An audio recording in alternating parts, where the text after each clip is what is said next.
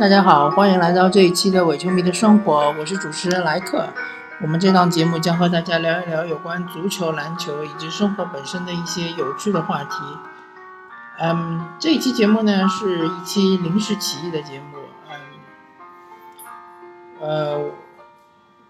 因为今天发生了一个事件，事件是一个日文的说法，就是发生了一个嗯。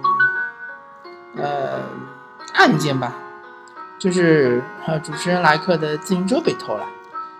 嗯，自行车是一个非常令人怀念的一个概念吧，因为特别是对于当代中国来说，呃，因为可能就二十年前吧，那个时候大家基本上，嗯，二十年前可能还晚了一点，可能三十年前，三十年前可能是九十年代。呃，不到点的时候，那个时候路上的汽车其实是很少很少的，呃，大多数都是自行车出行。那时候中国被号称为自行车王国嘛，呃，我们把眼光回到现现代二零一六年，二零一六年的话，呃，中国的汽车的呃保有量已经是非常非常高了，呃，相对来说，就是骑自行车的人其实是越来越少了。因为我们有很多的替代选择，比如说助动车啊，比如说呃自平衡车啊，嗯，然后嗯最近又，但是呢，就是说呃最近自行车又有呃回归之势，因为我们看到最近有一个非常火的，或者说最近有几几种非常火的租车方式，嗯，最火的应该就是 Mobike 吧。呃，但是我本人作为一个呃呃自行车的也不算爱好者吧，就是自行车高度使用者，我并没有选择 Mobike，因为 Mobike 我去看了一下，它首先它这个呃它这个产品或者这个服务，它的特点就是说是非定制化的，它是标准化的，所有的自行车都是。嗯，大小都是基本上一致的，区别就是有的可能是有框，有的是没有框。但是呢，它有几个问题，第一个就是坐垫高度是不能调的，所以我本人试了一下，感觉好像坐垫高度稍微有一点低。呃，但这不是最主要的，最主要是它的这个轮胎，它的轮胎是实心轮胎。嗯，因为我之前我就在想，这个它这个自行车。是嗯不回收的，就是呃到处呃散乱的放在城市的各个地区。那么它怎么保证呃自行车的永远轮胎是有气的呢？后来我现发现它用的实心轮胎，所以它不需要打气。那实心轮胎的话，呃其实就是呃小孩子小的时候很小的时候骑的那种自行车。那它骑起来会比较费劲，呃，如果骑短途还行，但是呃，莱克主持人莱克呢喜欢，呃，骑自行车上下班，那中间的这个路途呢还是比较遥远的，呃，所以呢就是不适合骑这这种类型的自行车，啊，说到嗯，呃，我这部自行车的话，其实也不算是非常新的车，嗯。首先，呃，来聊一个话题，就是这个自行车被偷啊，偷自行车这个概念，其实我已经，呃，差不多有三四年没有听到过了。因为，呃，在跨入二十一世纪第一个十年之后，二零一零年之后，呃，越来越多的人就选择了助助动车出行，呃，之前还有所谓的轻骑 LP 级。后来轻骑呃可能就被禁用了，那么就助动车，助动车当然比自行车方便多了，它基本上时速可以达到二十公里每小时，然后嗯也比较轻松，呃但它的问题就是说一个是电瓶你要充电，嗯电瓶拎来拎去也比较重，第二个问题就是还是不方便，呃所以说嗯。我也没有选择助动车，嗯，但是自从助动车普及了之后呢，其实呃，很多小偷就开始偷助动车，因为助动车偷了之后可能出手比较容易吧，比较方便，也比较值钱。而自行车其实偷窃的呃成本其实是差不多的，我只是猜测，因为我本人并没有从事过这个行业。嗯，偷窃成本差不多，那么与其偷呃自行车，不如偷助动车；与其偷助动车，不如偷助动车电瓶，因为助动车的电瓶是最值钱的。如果一部助动车，比如说是两千块钱的话，那它那个电瓶可能就一千五。所以，呃，小偷就是越来越精明。呃，所以我也以此为出发点，我认为我这部破自行车应该是不会有人偷的，所以我就疏于防范。呃，因为我之前新买的自行车呢，我都会呃随时的把它每天都把它扛到楼上，因为我本人是住四楼，而且没有电梯，那么我会把它扛到楼上去锁起来。呃，但这部自行车呢，呃，因为是已是已经是非常旧的了，然后呃也。也看上去也很普通，而且，呃，最近这段时间身边周周边也没有听说过有自行车被盗的案件，所以我就疏于了这个防范，嗯，就是自行车就就放在楼下，嗯，然后今天早上出门的时候发现就被盗了，嗯，这是一个悲剧，但是呢，嗯。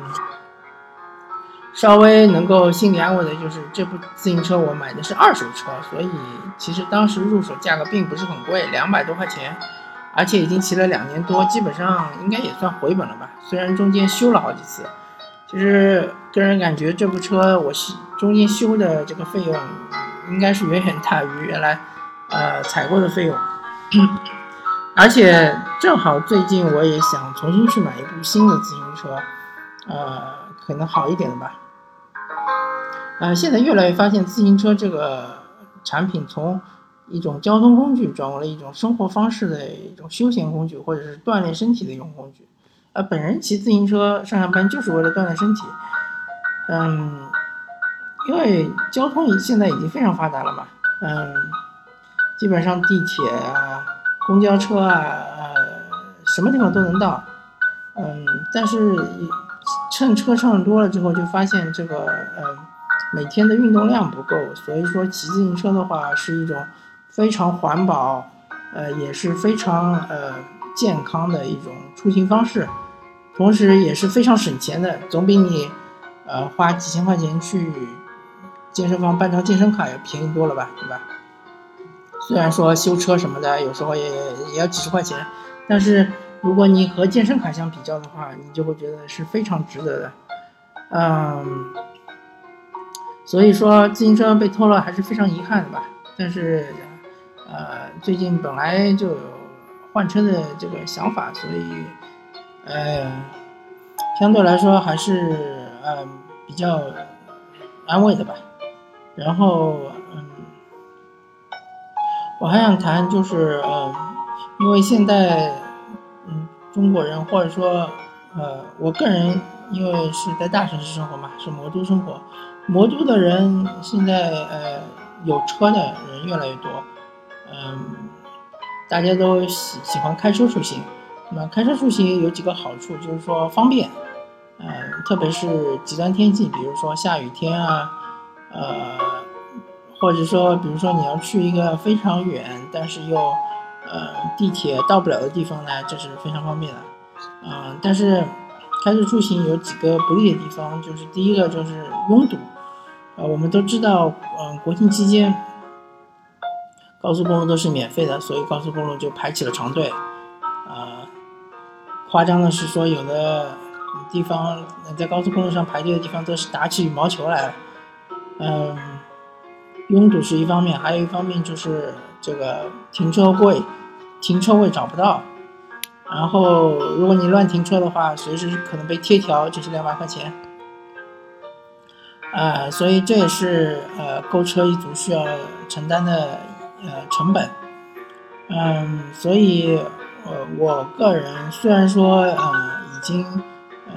驾照已经入手十几年了，但是我暂时还没有呃考虑这个购车的打算，呃，我还是喜喜欢这种呃比较环保的自行车出行的方式。嗯，还有还有一个小福利，就是说骑自行车的话，能够欣赏一下魔都的一些比较呃小众的一些景观，比如说呃，我由于最近嗯骑自行车上下班呢，我就会经过一条路叫龙腾大道。龙腾大道呢是一条呃黄浦江边的一条，号称是呃呃呃反正是黄浦江边的一条景观大道吧，嗯，呃号称是那个小滨江小滨江大道，滨江大道呃如果是生活在魔都的听友都知道是非常有名的一条路，是在呃浦东陆家嘴是。东方明珠边上，靠近黄浦江边的这条道滨江大道的特色就是，嗯，因为它靠近黄浦江边嘛，到了晚上的时候就可以欣赏对面外滩的那个呃各国呃建筑群的这种风采，呃，因为这个呃外滩这边的建筑风格是各式各样的。有是英国的、法国的、巴洛特式的，啊，巴洛克式的各种各样的风格，啊，而且到了晚上灯光一开还是非常漂亮。那么这个小滨江呢，呃，龙腾大道呢也有它的特色，特别是在下班的时候，呃，如果你看到日落的话，还是风景还是非常优美的。虽然说对面这个，嗯，浦东那边对面的风景，呃，并不优美。因为那边呃看上去有有些破败，有一些落寞，但是你就看这边的呃徐汇区这一边的风景，啊，然后树木呃林荫大道，树木葱葱的这种感觉还是不错的。啊，这条路就是因为我骑自行车我才会经过，不然的话可能这辈子也没什么机会来，因为这这条路非常非常偏。啊，几乎没有公交车，我几乎没有看到过任何公交车开过来，当然也也没有地铁，呃，所以，嗯，这也是怎么说？因为一种出行方式的改变，然后对于这个城市有了一个新的认识。嗯，我们都知道环法自行车赛嘛，呃，虽然说名字叫环法，它它其实是，嗯，经过好几个国家。那它这个自行车比赛呢，一方面是一种竞技比赛，还有一方面就是对，呃，经过这些国家的一些宣传，它会呃特别布置在一些呃，首先就是利于自行车比赛的一些赛段，其次就是说风风景风光比较优美的地方，呃，等于是一个呃对外的一个旅游宣传，呃，所以反过来说，我个人。建议，如果是大家有机会，呃，骑自行车去游玩也好，或者是上下班也好，不妨时间搞得充裕一点，然后呢，就呃慢慢的享受这个过程，呃，可以去一些呃选择一些就是呃比较偏的路线，然后看一下上海的，或者看一下各自城市啊不同的一些呃景观吧，不同的面貌。啊，当然，我这里要吐槽一下，就是说，对于非机动车，不单单是自行车，对于非机动车来说，现在城市建设是越来越不友好，因为我们看到很多的这种核心地段都是只有机动车是可以通过的，或者是行人可以通过，比如说通过隧道啊，或者是通过桥梁啊。但是我们知道，如果自行车要通过的话，一方面在呃这个人行道上骑行是非常危险的，呃，这是非常不提倡的。也是违法的。如果你不小心撞到人的话，这是全责的。嗯，另外一方面，如果你要过隧道或者过天桥的话，这个自行车是非常不方便的，你扛上扛下是很累的。然后那个，嗯，它也没有提供专用的自行车道，所以，嗯，一方面国家在提倡这个绿色出行，另外一方面。你又不在道路建设上做一些偏呃偏移，或者说你不要做偏移吧，你就是公平，你根本就不公平。呃，你是大力在建设这个机动车道，在排挤那些非机动车道，甚至行人的道路，呃导致现在现象就是某一些我我亲眼所见的一些道路上面，我我这里特指魔都啊，因为其他的地其他城市我不清楚。魔都这边的话，我亲眼见到有一些道路它嗯中间是就是长长的一条道路上中间没有分隔，没有分隔就导致呃没有办法就是嗯转弯，或者说呃没有办法这个穿越。然后就导致很多自行车就是逆向行驶，呃，很长一段路，这是非常非常危险的，呃，当然这也是我们不提倡的。但是我们从背后来看，它深层次的原因就是因为这个道路设计的不合理，所以导致这些自行车为了图方便，嗯，因为如果它不是逆向行驶，它比如说，呃，他可能需要，比如说他，他从小区出来之后呢，他没有一条。呃，直接穿越到对面的这个路，那他可能要骑到很远很远的前面的地方去过马路，过完马路之后再骑回来，这个可能就是浪费非常多的体力和非常多的时间。那这个就是呃城市建设方面的一个缺陷，就是说对于自行车或者非机动车的这种出行的歧视，嗯，这个是做的非常不好的。呃，然后嗯。也也希望大家呃能够有机会尝试一下吧，呃，其实我本人这个自行车出行，就是上下班，其实路途还是比较遥远的，差不多我计算过是二十二公里，二十二公里的话，呃，如果助助动车一般可能一个小时就到了，但是我自行车可能骑一个半小时，也是相对来说比较快的，呃，所以嗯大家也可以尝试一下，嗯，这样的话。嗯，对于不管是自己的身体、自己的这个锻炼，呃，或者是对于这个整个呃环境的一个呃保护来说，都是一个很好的方式。嗯，OK，嗯，这里就倡议到这里吧。嗯，从主持人来客的自行车被盗，然后聊到了自行车出行，聊到了这个。最近几十年，这个自行车从一种交通工具转变为一种休闲生活方式，转变为一种锻炼的身体的工具。啊，聊的有些杂，有些乱，乱七八糟。呃，希望各位听友见谅。好，我们这一期的呃伪球迷的生活就聊到这里，感谢大家收听，我们下期再见，拜拜。